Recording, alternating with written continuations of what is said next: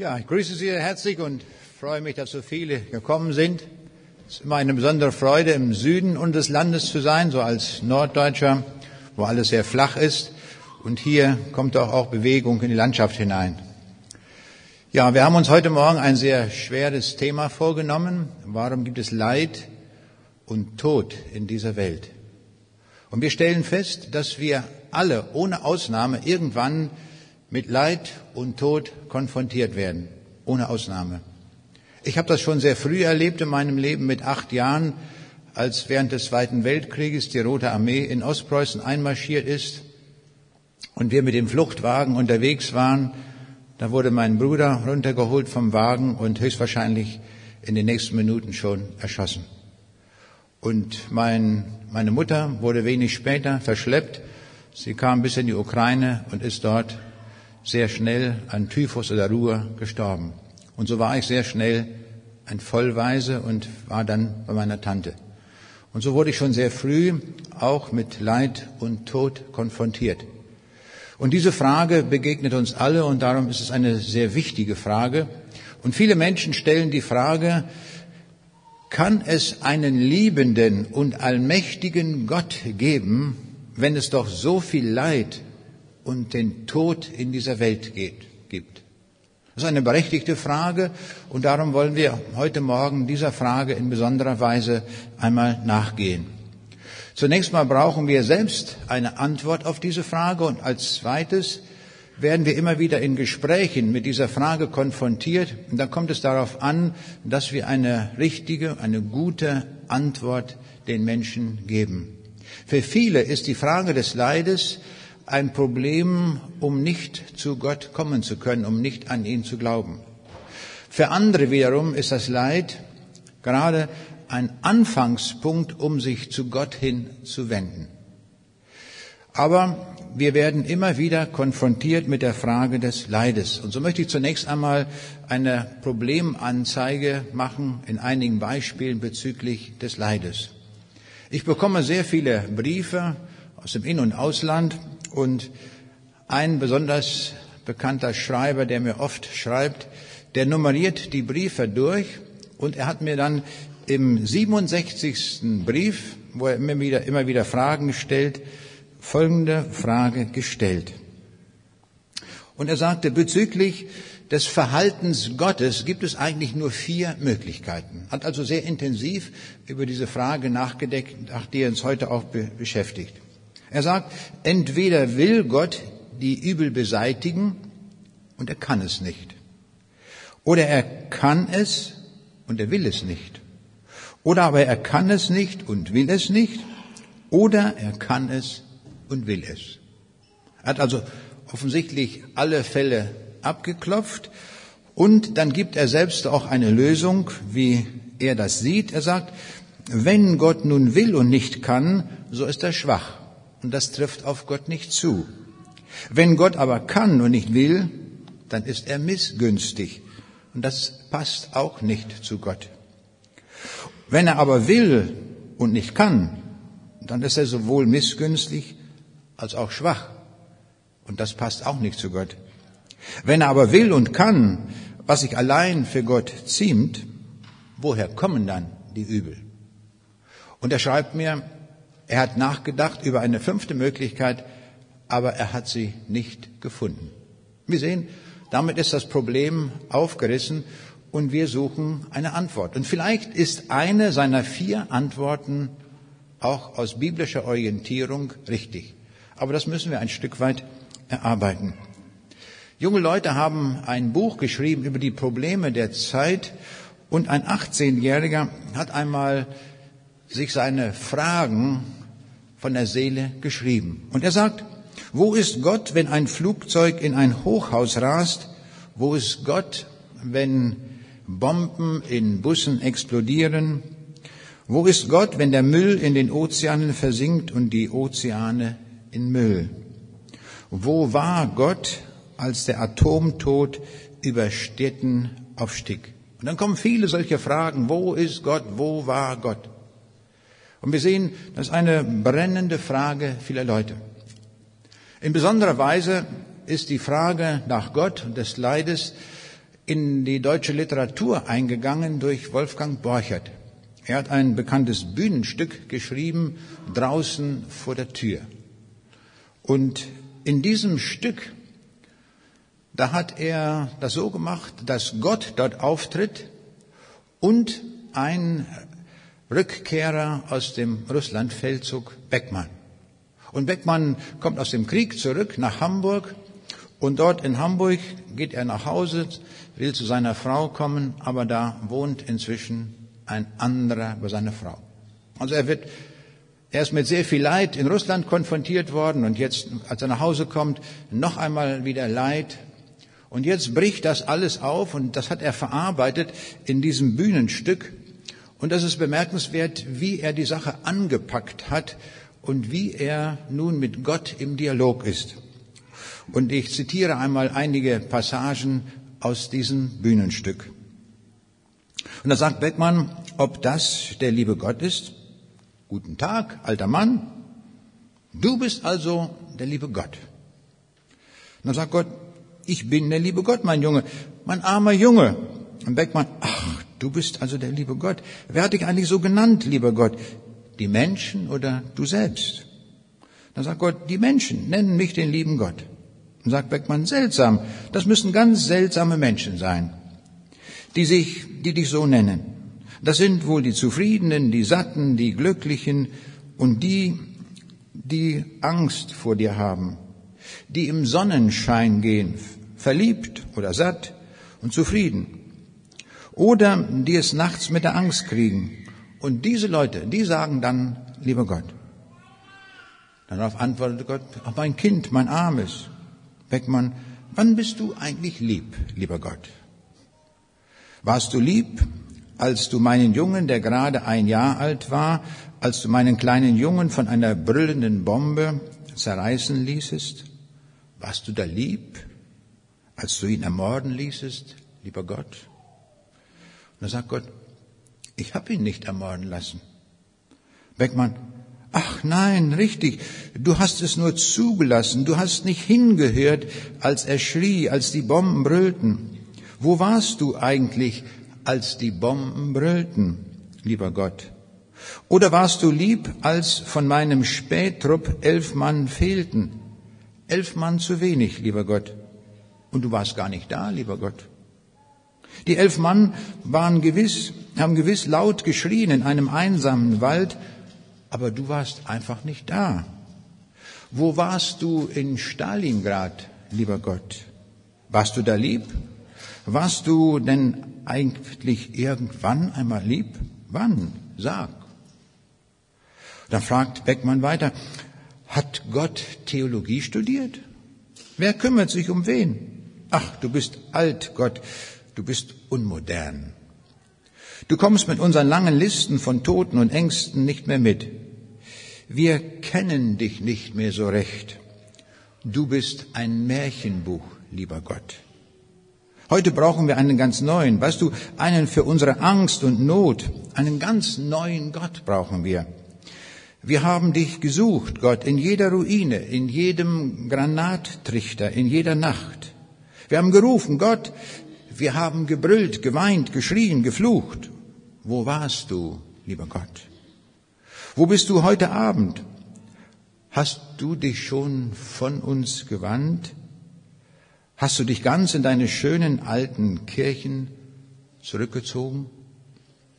Soweit einige Passagen aus diesem Bühnenstück. Und wir merken hier, wie in ungeheurer starker Weise diese Frage aufbricht nach Gott und Borchert stellt ihn dar als einen, so ein Märchenbuch, lieber Gott. Wenn jemand so sagt, ach, lieber Gott, nicht wahr? So wird er hier dargestellt in diesem Stück. Und wir beobachten in unserer Welt, dass wir laufend mit Not und Angst und Tod und Leid konfrontiert werden. Und oft sind es nicht die Menschen, die es verursachen, sondern es sind Naturkatastrophen, die auch dazu führen. Zum Beispiel auch die, als das Fährschiff Estonia in schwerer See unterging, 1049 Passagiere kamen in der Ostsee ums Leben. Oder denken wir an die Zugkatastrophe von Eschede am 3. Juni 1998. 101 Tote. Im Tunnel von Kaprun in Österreich bricht Feuer aus. Alle 155 Insassen der Tunnelbahn verkohlen im Feuer. Egal, wer das ist, ob gläubig oder nicht, die Frage wird offenbar hier gar nicht gestellt. Es gibt aber auch andere Katastrophen und Leid, das wir in dieser Welt beobachten. Und dieses Leid wird ganz bewusst von Menschen angerichtet. Ich denke an den 11. September 2001, wo durch einen Terroranschlag auf das World Trade Center fast 3000 Menschen zu Tode kommen. Am 23. Oktober 2002 nehmen im Musical-Theater in Moskau 41 Terroristen aus Tschetschenien etwa 830 Zuschauer als Geiseln fest. Der Anschlag endet in einem Horror, bei dem 128 Menschen sterben. Menschen tun etwas und andere müssen darunter leiden. Die Liste könnte man beliebig lange fortsetzen und wir würden all das bestätigt finden, dass wir sagen, wir leben in einer Welt des Leides und des Todes. Jetzt stehen wir davor und suchen eine Lösung. Warum ist das so? Was ist eigentlich die tiefe Ursache für all dieses Leid? Und es gibt dazu zwei Erklärungen, nur zwei. Und die wollen wir uns heute einmal ansehen. Die eine Erklärung für Leid und Tod kommt aus der Sicht der Evolution. Die Leute, die die Evolution vertreten, deuten die gesamte Welt und alles, was hier in dieser Welt geschieht, aus der Sicht der Evolution. Und so gehört es auch zum Deutungsrahmen, auch den Tod und das Leid im Rahmen dieser Evolution zu deuten. Und die Sichtweise aus der Evolution sieht dann so aus, Tod und Leid hat es schon immer gegeben. Millionen Jahre zurück kann man gehen und man findet immer wieder Tod und Leid und in den Fossilien ist das alles auch noch zu sehen. Leid und Tod gibt es heute und die Evolutionslehre behauptet, es wird auch immer Tod und Leid geben. In Tausenden von Jahren nach vorne gesehen auch. Es ist, gehört zum Wesen der Evolution, dass es das gibt. Und mehr noch, man sagt, wie gut, dass es Leid und Tod gibt, denn ohne Leid und Tod gäbe es uns gar nicht. Reinhard, äh, Kaplan sagt, das eingebaute Altern und Sterben ist zwar leidvoll für das Individuum, besonders für das Menschliche, aber es ist der Preis dafür, dass die Evolution unsere Art überhaupt erschaffen konnte. Und Hans Sachse, ein anderer Vertreter dieser Lehre, sagt, mit welch ungeheurem Ausmaß an Schmerz und Leid bahnt sich die Entwicklung ihren Weg. Was der, was wir an der Evolution wahrnehmen, ist nicht nur wunderbar, sondern auch grausam. Der Tod ist eine Strategie der Evolution zur Steigerung der Lebendigkeit. Und ohne den Tod funktioniert die Evolution gar nicht, so sagt man. Denn man braucht einen Prozess, der zu einer Höherentwicklung führt. Und wenn jetzt einige Lebewesen schon etwas sich verbessert haben, dann bekommen gerade die die Chance zur Vermehrung und die anderen, die nicht so gut waren, die werden durch den Tod ausgemerzt und sie bekommen keine Chance mehr zur Vermehrung.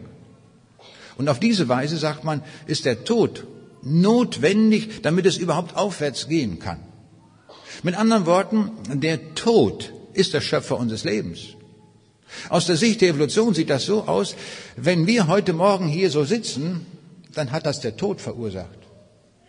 Tod hat das Leben gemacht. Der Tod ist der Schöpfer. Lieber Tod, vielen Dank, dass du uns gemacht hast. Das wäre die Konsequenz.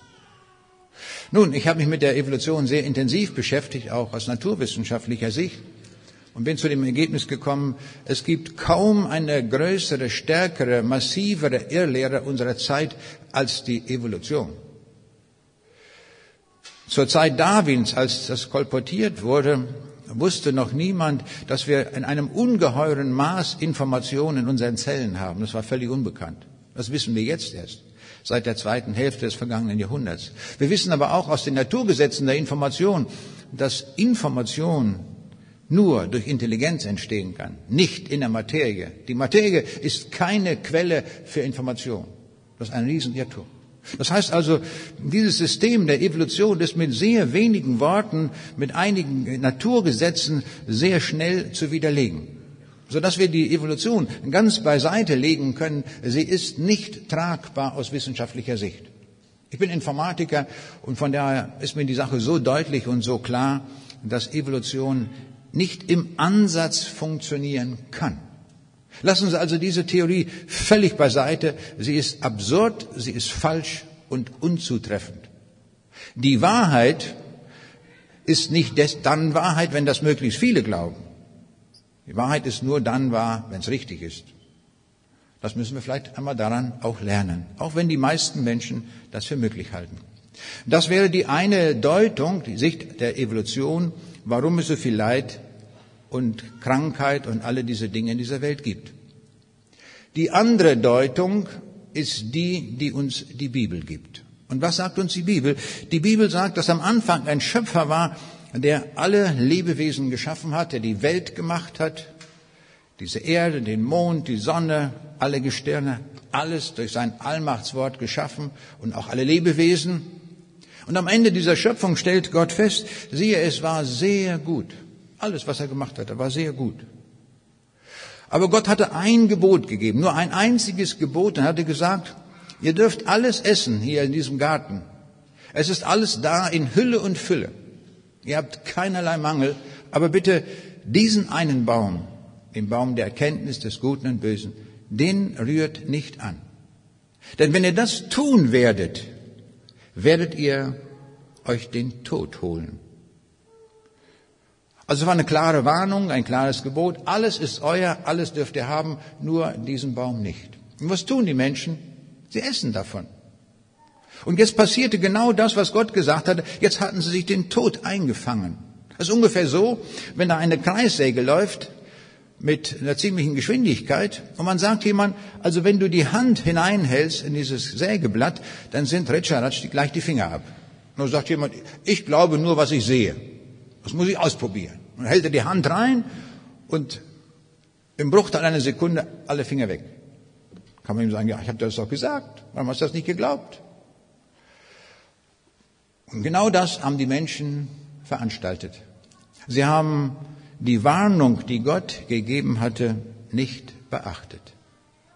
Und hielten, jetzt bildlich gesprochen, ihre Hand in die Kreissäge und die Finger waren ab. Wie Gott gesagt hat. Die Bibel nennt das, wenn wir seine Gebote nicht befolgen, Sünde. Alles, was gegen den Willen Gottes ist, das nennt die Bibel Sünde. Und wir sehen, der Tod in dieser Welt, noch die Krankheit und das Leid, ist ursächlich verknüpft mit der Sünde. Das sagt uns die Bibel. Gäbe es keine Sünde, gäbe es keinen Tod. Da jetzt die Sünde hineingekommen ist in diese Welt, Darum gibt es Tod und Leid. So hatte das Gott gesagt und so ist das dann auch geschehen. Wenn wir die Frage stellen, warum gibt es Leid und Tod und all die Krankheiten dieser Welt? Antwort, kurze Antwort, wegen der Sünde.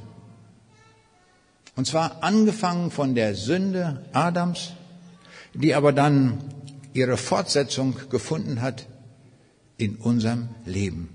Und wie die Bibel sagt, in unser aller Leben, ohne Ausnahme. Wir sündigen alle. Meine Mutter hat mir als Kind nie beigebracht, wie man lügt. Hat sogar gesagt, das tu nicht. Und ich konnte das ohne Anweisung. Ist das nicht merkwürdig? Ohne Anweisung konnte ich das. Und so sind wir Menschen. Schon als Kind sind wir in der Lage zu sündigen. Wir tun alle möglichen Dinge, die nicht in Ordnung sind. Das ist Sünde. Ist also nicht nur die Ursache von Adam her, sondern auch unsere eigene Sünde, dass die Welt so ist, wie sie ist. Wegen unserer Sünde. Jetzt möchte ich auf einen Gedanken eingehen, der in diesem Zusammenhang noch wichtig ist. Die Bibel berichtet uns, dass der Jesus der Erhalter aller Dinge ist in dieser Welt. In Kolosser 1, Vers 17, da steht, es besteht alles in ihm. Also, dass dieses Universum nicht explodiert und zerfällt und diese Erde zerplatzt und alle diese Dinge, liegt einzig daran, dass der Jesus das zusammenhält. Er ist die Ursache für das Zusammenhalten halten aller dieser Dinge und dass diese Welt funktioniert. Und wir lesen im ersten, äh, im Hebräerbrief Kapitel 1, Vers 3, er ist der Abglanz seiner Herrlichkeit und das Ebenbild seines Wesens und trägt alle Dinge mit seinem kräftigen Wort. Also durch sein Wort erhält er alles, ein allmächtiges Wort. Aber wir stellen fest, wenn wir uns diese Welt ansehen, der Jesus erhält das nicht so hundertprozentig.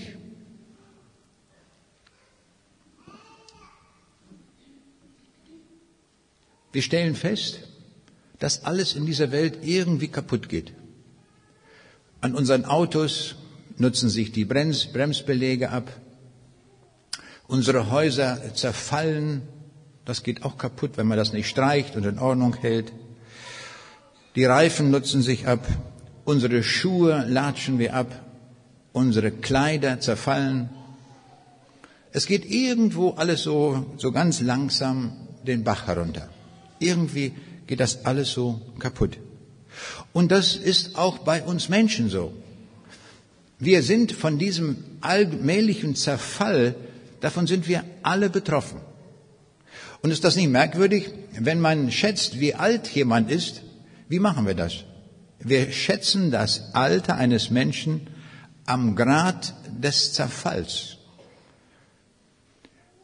Wenn, wenn wir älter werden, dann beobachten wir, die Tiefe der Falten nimmt zu. Die Haare gehen entweder aus oder sie werden grau. Die Kniegelenke machen nicht mehr so richtig mit. Dann kriegt man Operationen, dann kriegt man ein anderes Gelenk eingesetzt.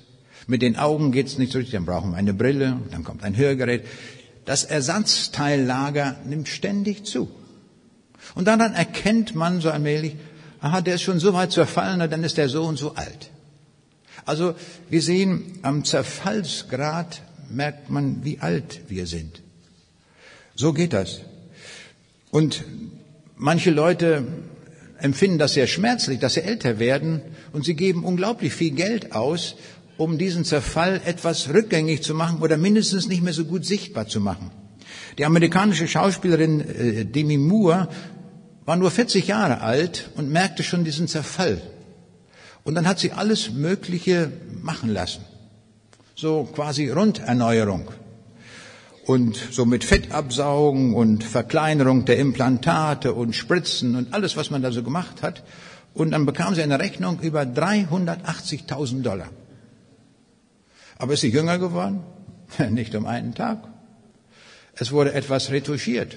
Und wenn die in fünf Jahren wieder hingeht zur Runderneuerung, da zahlt ihr nicht 380.000 Dollar, das geht sicher auf 700.000 Dollar hin. Oder wie? Also wir sehen, dieser Zerfall ist irgendwo nicht aufzuhalten, das geht irgendwo alles den Bach runter. Und das ist das, was wir beobachten. Der Jesus hält also diese Welt nicht vollständig äh, so quasi in Ordnung oder neu und frisch, sondern er lässt das so zerfallen. Das ist ungefähr so, vielleicht haben wir im Wohnzimmer eine Lampe, wo man die Lichtstärke dimmern kann. Und so ist das auch, so hat der Jesus das Erhaltungshandeln nicht auf 100 Prozent gestellt, sondern vielleicht 60 Prozent oder sowas. Und dann ist das, dieser, dieses Erhaltungshandeln so etwas zurückgesetzt und dann zerfällt das so allmählich. Und jetzt sagt uns die Bibel, es gibt eine Welt, in der nichts mehr zerfällt. Alles bleibt erhalten in Ewigkeit. Das ist der Himmel. Im Himmel bleibt alles erhalten. Im Himmel werden wir nicht irgendeinen Verlust haben, wo etwas sichtbar wird aufgrund des Alters. Überhaupt nicht. Wir werden ewig jung sein. Also was die Leute sich wünschen, so einen Jungbrunnen, wie das in Märchen manchmal beschrieben wird oder so etwas, das ist ja nur Fantasie. Bei Gott ist das Realität. Denn der Himmel ist etwas, was ewig erhalten wird. Da ist alles Erhaltungshandeln auf 100 Prozent geschaltet. Aber dann gibt es einen zweiten Ort, das ist die Hölle. Und in der Hölle, da geht alles kaputt. Und zwar nicht so wie in dieser Welt, sondern erheblich mehr. Da zerfällt alles. Das ist nichts zu halten. Das geht alles irgendwo den Bach runter, das geht alles kaputt. Und jetzt sehen wir, Gott bietet uns zwei Welten an, wo wir ewig sein möchten.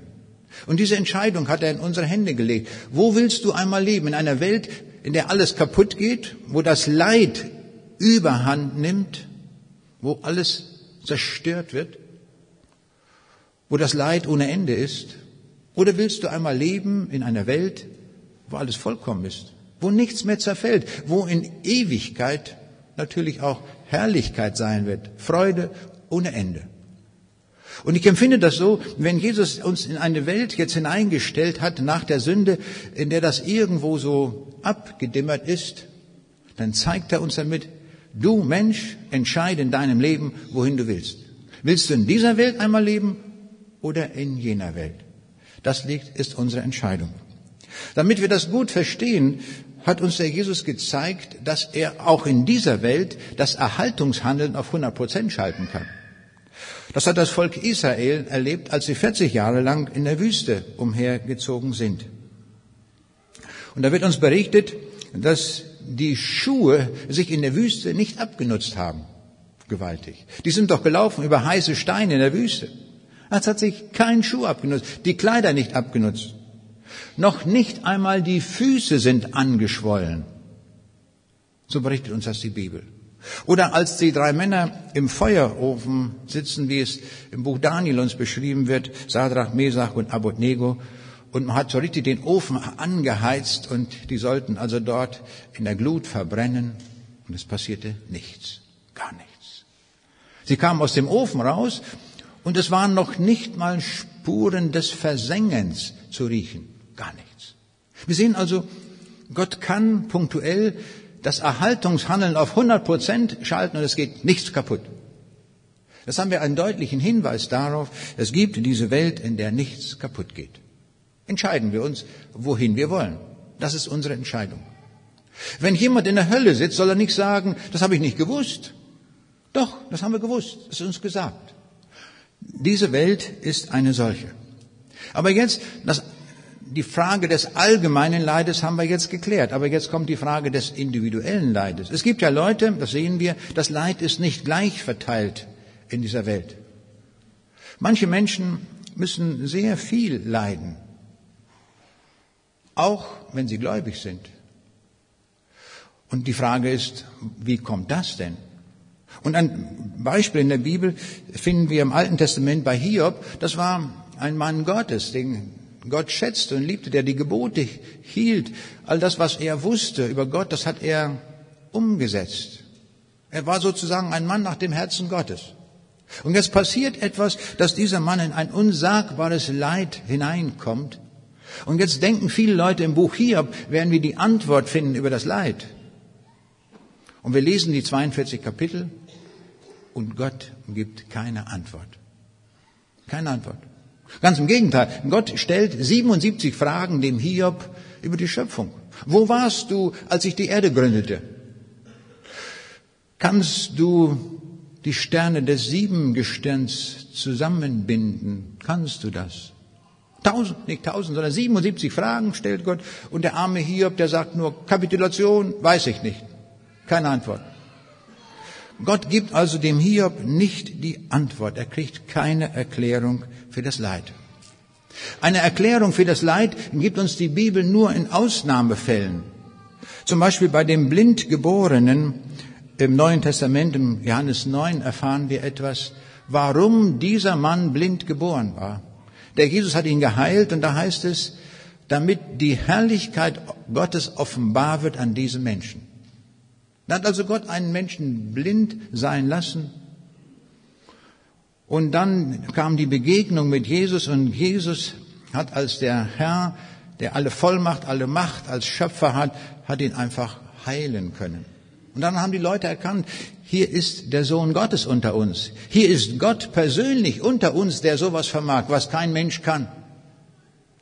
Und hier haben wir in diesem Fall eine Antwort, warum das Leid diesen Mann, die Blindheit diesen Mann getroffen hat. Hier an diesem Punkt erfahren wir es. Wenn wir die Frage stellen, warum gibt es das Leid in dieser Welt, dann geht die Frage sogar noch weiter, oder die Antwort, dass Gott das, ich will es mal so sagen, auf seine Kappe nimmt. Ich erinnere mich noch an die Jahrhundertflut an Elbe und Mulde im August 2002, wo das Wasser dort auch überhand nahm und wo viele Gebäude zerstört wurden. Und in Hiob 12, Vers 14 lesen wir dazu eine Antwort. Siehe, wenn er das Wasser zurückhält, so wird es alles dürr. Und wenn er es loslässt, so wühlt es das Land um. Also hier können wir diese Sache nicht ohne Gott erklären, sondern Gott ist hier am Wirken. Er verursacht auch Fluten und er sagt, jetzt ist genug, Schluss.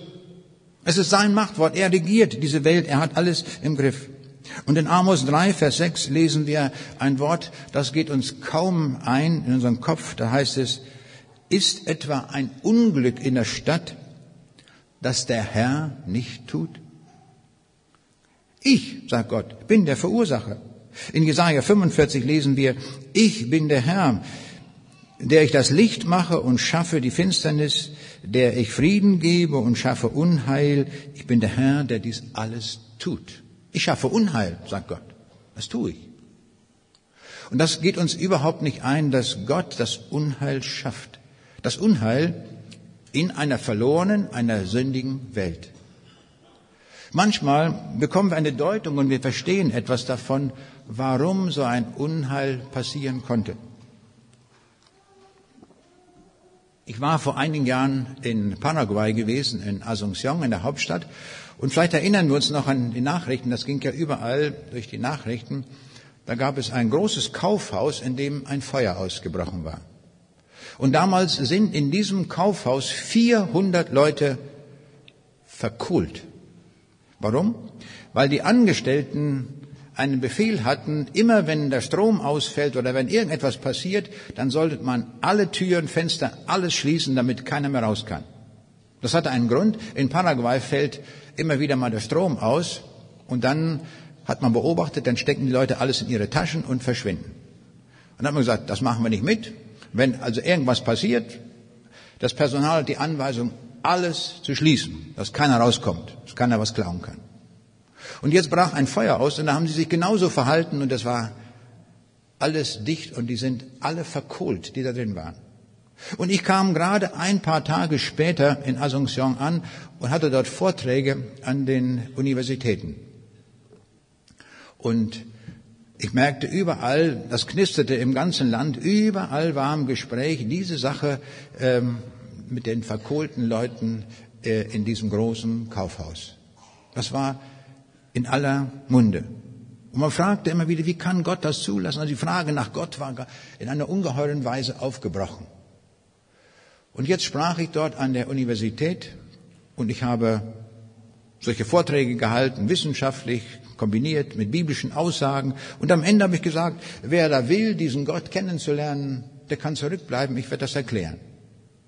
Und dann blieben nicht zwei, drei Leute zurück, sondern 20, 30, 40 Leute. Oh, habe ich gestaunt. Das habe ich so noch nicht erlebt, dass so viele Leute zurückbleiben und jetzt diesen Gott kennenlernen wollten. Und dann wurde ich immer mutiger. Ich denke, wenn das so ist, wenn so eine große Offenheit ist, und dann nachher war ich am medizinischen Institut und dann habe ich dann gesagt, Leute, äh, ihr habt jetzt von diesem Gott gehört. Wenn ihr wollt, könnt ihr jetzt diese Entscheidung alle festmachen. Jetzt hier in dem Hörsaal. Dann habe ich gesagt, wer möchte diesen Gott kennenlernen und mit ihm leben in Jesus Christus? Bitte Hand hochheben. Und da saß der Professor und seine Sekretäre und alle möglichen Leute und die Studenten und die hoben alle die Hand. Oh, ich denke, das habe ich da noch nie erlebt, sowas. Und dann stellte ich die Gegenfrage, ich sage, gibt es jemand, es wird ja niemand gezwungen, der das nicht annehmen möchte. Und dann ging eine Hand hoch, werde ich nie vergessen, ein Student, der sagte dann, ich nicht.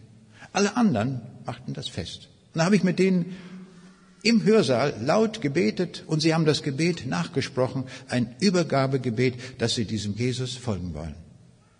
Erst als ich zu Hause war, habe ich nachgedacht über dieses Geschehnis, was war da so passiert. Ich habe das noch nie auf der Welt erlebt, dass sich sozusagen ein ganzer Hörsaal zu Christus hinwendet. Habe ich noch nie erlebt. Aber was war der tiefere Grund? Dieses Unheil, was in der Stadt passiert war, hatte eine Sensibilität für Gott hervorgerufen, dass sie sich dem lebendigen Gott in Jesus Christus zugewandt haben. Und haben überlegt, diese 400 Menschen, die da gestorben waren, wenn die im Laufe eines Jahres gestorben wären, da hätte an jedem Tag so eine Todesanzeige mehr gestanden. So Mittel. Was machen die Leute? Sie hätten die Zeitung aufgeschlagen, aha, Todesanzeigen, nächste Seite, nicht wahr? Das wäre einfach so untergegangen. Aber jetzt auf einmal 400, das kam, das kam, da kam was in Bewegung. Und da sehen wir in diesem Fall, so bin ich zu der Deutung gekommen, da hat Gott dieses Unheil, was in dieser Stadt geschah, nicht nur zugelassen, ich würde sogar nach dem Wort aus Amos gehen, sogar gewollt weil dadurch viele andere Menschen, junge Menschen gerettet wurden, die sonst nie sich für, eine, für Jesus entschieden hatten. So macht Gott das manchmal auch. Er benutzt diese Dinge, um uns zum Heil zu führen. Und das ist gut, wenn wir durch das Leid tiefer zum Glauben kommen oder überhaupt zum Glauben kommen. Wenn wir das Leid betrachten, dürfen wir es nicht nur diesseitig sehen. Immer müssen wir die Ewigkeit dabei mit einbeziehen. In der Ewigkeit wird Gott uns einmal sagen, warum er dieses und jene Leid in unserem Leben zugelassen hat. Hier im Allgemeinen erklärt er uns das individuelle Leid nicht. Und er hat den Jüngern einmal gesagt, dann werdet ihr mich nichts mehr fragen. Es kommt der Augenblick, wo wir keine Frage haben werden, sondern wir werden sagen, Gott, was du getan hast, war wohl getan. Jetzt verstehen wir das, warum dieses Leid mich so getroffen hat. Der Apostel Paulus sagt in 1. Korinther 15, Vers 19, hoffen wir allein in diesem Leben auf Christus, so sind wir die elendesten unter allen Menschen. Ein steiler Satz. Das soll heißen, wenn wir nur an Jesus glauben in diesem Leben, weil wir sagen, dann haben wir einen, an den wir uns wenden können, wenn wir krank sind, hilf mir. Oder wenn ich eine Autofahrt habe, Herr Jesus, bewahre mich auf der Autofahrt, dass ich einen habe, der ständig für mich eintritt. Wenn das nur der einzige Grund ist, dann sind wir die elendesten unter allen Menschen. Wir brauchen den Herrn Jesus, damit wir in den Himmel kommen. Der Jesus ist in diese Welt gekommen, damit wir nicht in die Hölle hineinmarschieren. Das ist der Grund. Das war der tiefe Grund. Der Jesus ist auch nicht in diese Welt gekommen, um uns ein paar Lebensregeln zu bringen. Das konnten die Propheten auch, gar keine Frage. Er hat gesagt, ich bin gekommen, um Sünder selig zu machen. Das sind wir. Wir sind verlorene Leute. Wir sind auf dem direkten Weg zur Hölle durch unsere wegen unserer Sünde und wir müssen runter von dieser breiten Straße, dass wir das ewige Leben erreichen. Das ist das Hauptziel, das der Jesus vorgegeben hat. Und ich meine, das muss uns tief erschüttern und wachrütteln, wenn wir erkennen, wir sind auf solchem Weg unterwegs. Und da ist einer gekommen, der holt uns runter von der breiten Straße und sagt, komm, komm. Für dich bin ich gekommen in diese Welt, damit du ewiges Leben hast. Ein guter Freund von mir, der hat sehr, sehr viele Krankheiten und kann morgens kaum aufstehen vor Schmerzen, alles Mögliche. Und er schrieb mir in einem Brief, mein Trost ist die Ewigkeit, damit ich die Diesseitigkeit ertrage. Das hat er genau auf den Punkt gebracht. Die Diesseitigkeit mit allem Leid und aller Not erträgt er im Angesicht der Ewigkeit. Das ist meine Hoffnung. Der setzt seine Hoffnung auf Christus nicht in diesem Leben allein, sondern er setzt die Hoffnung auf Christus, der mir den Himmel gibt. Und wo es ewig schön sein wird. Das ist seine Hoffnung. Und das ist der Punkt, wo Gott uns hinhaben will. Ich war im Oktober des vergangenen Jahres in Namibia gewesen, hatte Vorträge in Windhoek und in Swakopmund. Und da habe ich ein schönes Erlebnis gehabt in Windhoek. Ich mache das immer so nach jedem Vortrag. Ich lade ein, dass man eine Entscheidung treffen kann für Jesus, damit man in den Himmel kommt. Und nicht damit man jetzt irgendwo eine Verzierung in seinem Leben hat. Ich rufe Menschen, dass sie den Himmel finden. Und an dem einen Abend, da kam ein älterer Mann und zwei junge Frauen, so 30, 32. Und ich mache das immer so, ich frage dann, ich sage, warum sind Sie gekommen? Ich habe das ja erklärt, warum, aber ich frage noch immer, dass die Leute selber sagen sollen, warum. Und dann sagten diese beiden jungen Frauen ganz fröhlich, sie sagten, wir wollen in den Himmel. Also in dieser klaren Form, so eindeutig und so fröhlich, habe ich das, ich würde sagen, fast noch nie gehört. Man nennt alle möglichen Gründe, wenn ich solche Fragen stelle. Und die sagten so ganz fröhlich, wir wollen in den Himmel. Ich denke, wunderbar, das ist ja herrlich, diese Frage. Und dann habe ich gesagt, ich sag, warum wollen Sie dahin?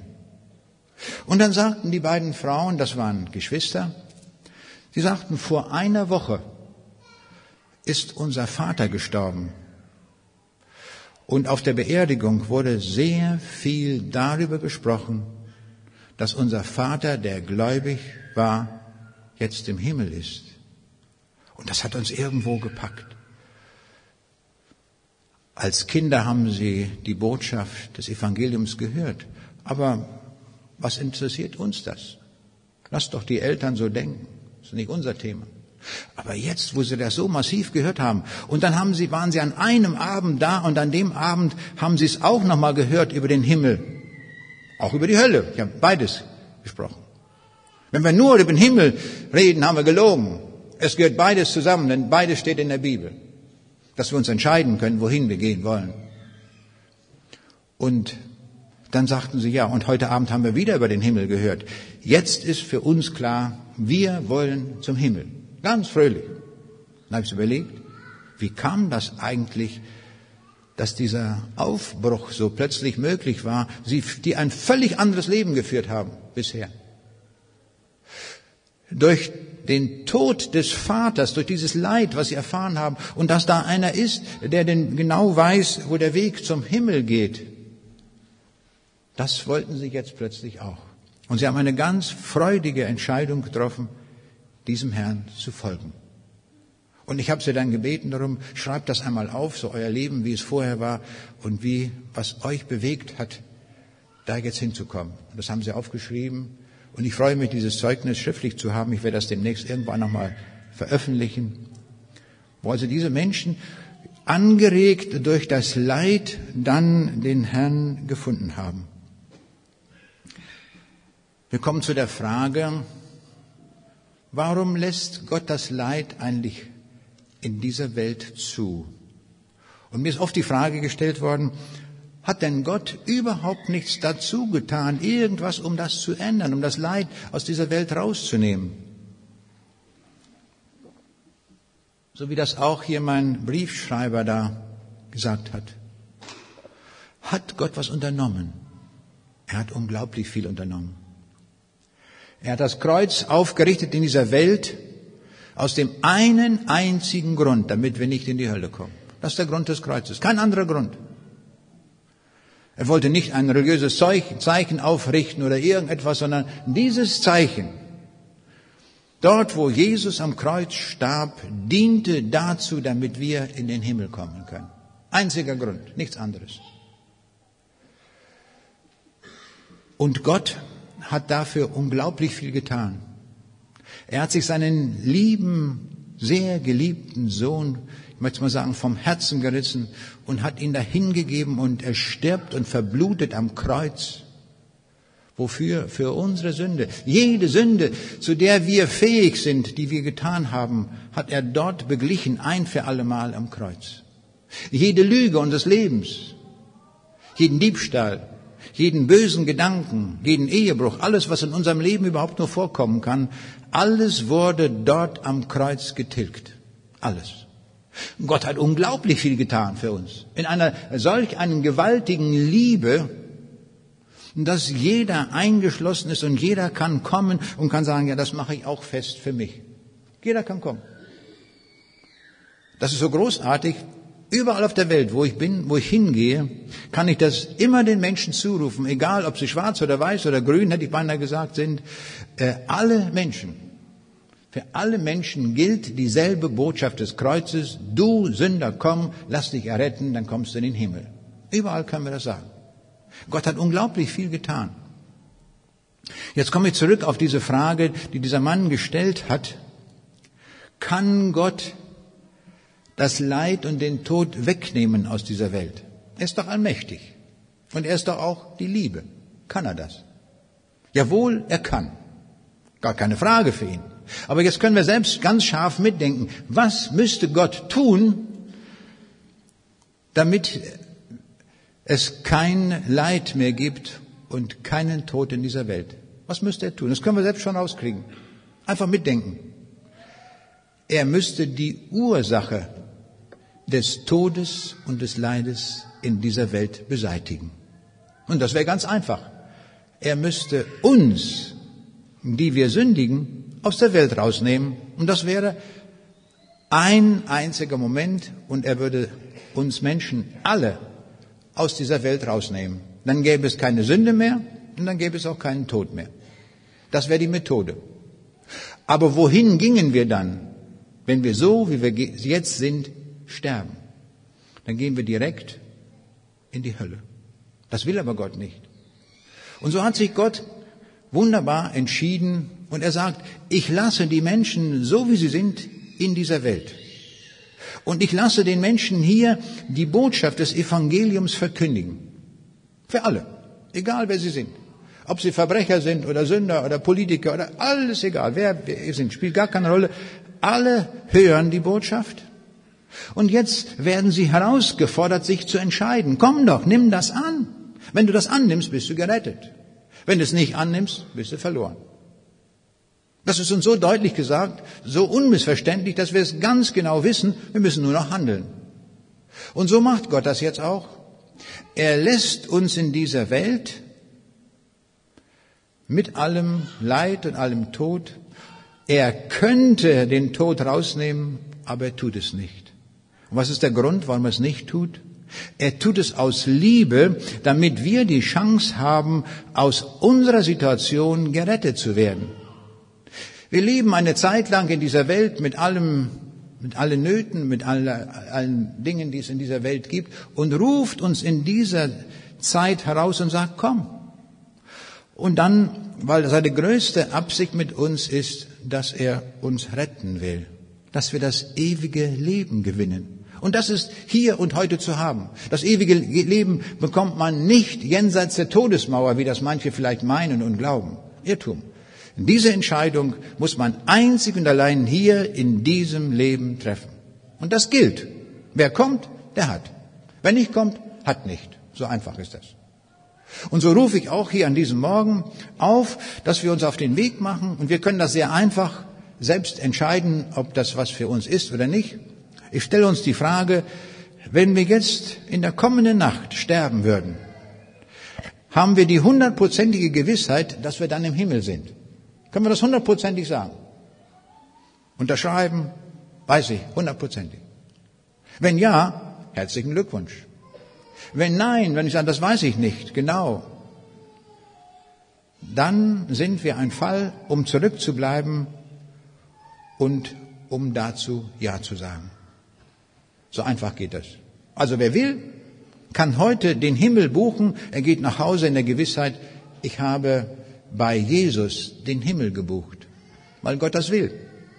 Das ist seine Liebesabsicht. Darum gab es das Kreuz in dieser Welt, damit wir in dieser Welt, aus dieser Welt gerettet werden und dann einmal in einer Welt leben, wo es nie mehr Leid und Tod und solche Dinge geben wird.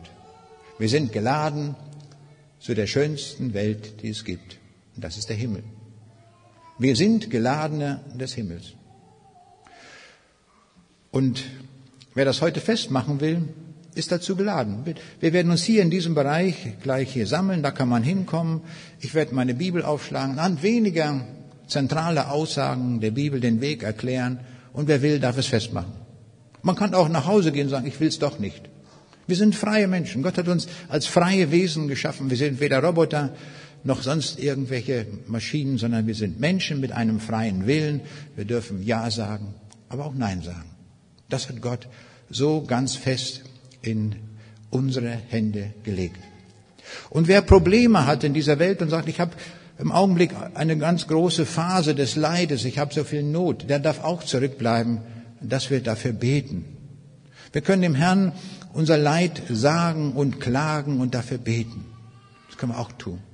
Oder wer sonst eine Not hat und sagt, ich möchte, dass für mich gebetet wird, egal was für ein Anliegen, können wir auch zurückbleiben. Wir haben Zeit. Es ist ein Tag Gottes, wo er uns ruft. Es ist die Ewigkeitsminute, die Gott uns schenkt. Und die wollen wir nicht ausschlagen. Wir wollen kommen und uns rufen lassen. Gleich nachdem das Lied gesungen worden ist, was wir gleich singen werden, und der Segen gesprochen ist, sammeln wir uns hier unten in diesem Bereich und da werden wir den Weg hören.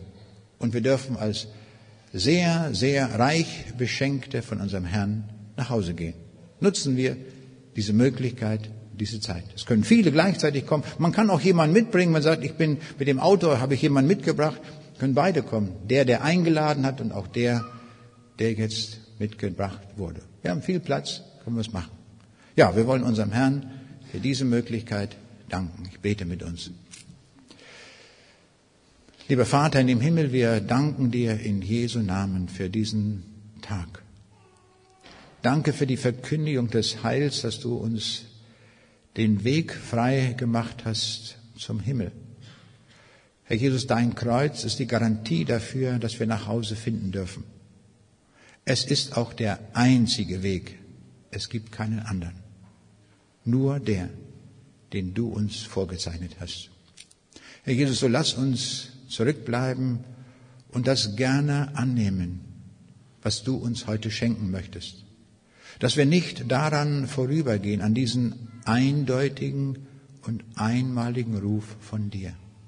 Herr, gib Gnade, dass wir das festmachen und als reich Beschenkte heute nach Hause gehen dürfen, weil du es willst weil du alles getan hast,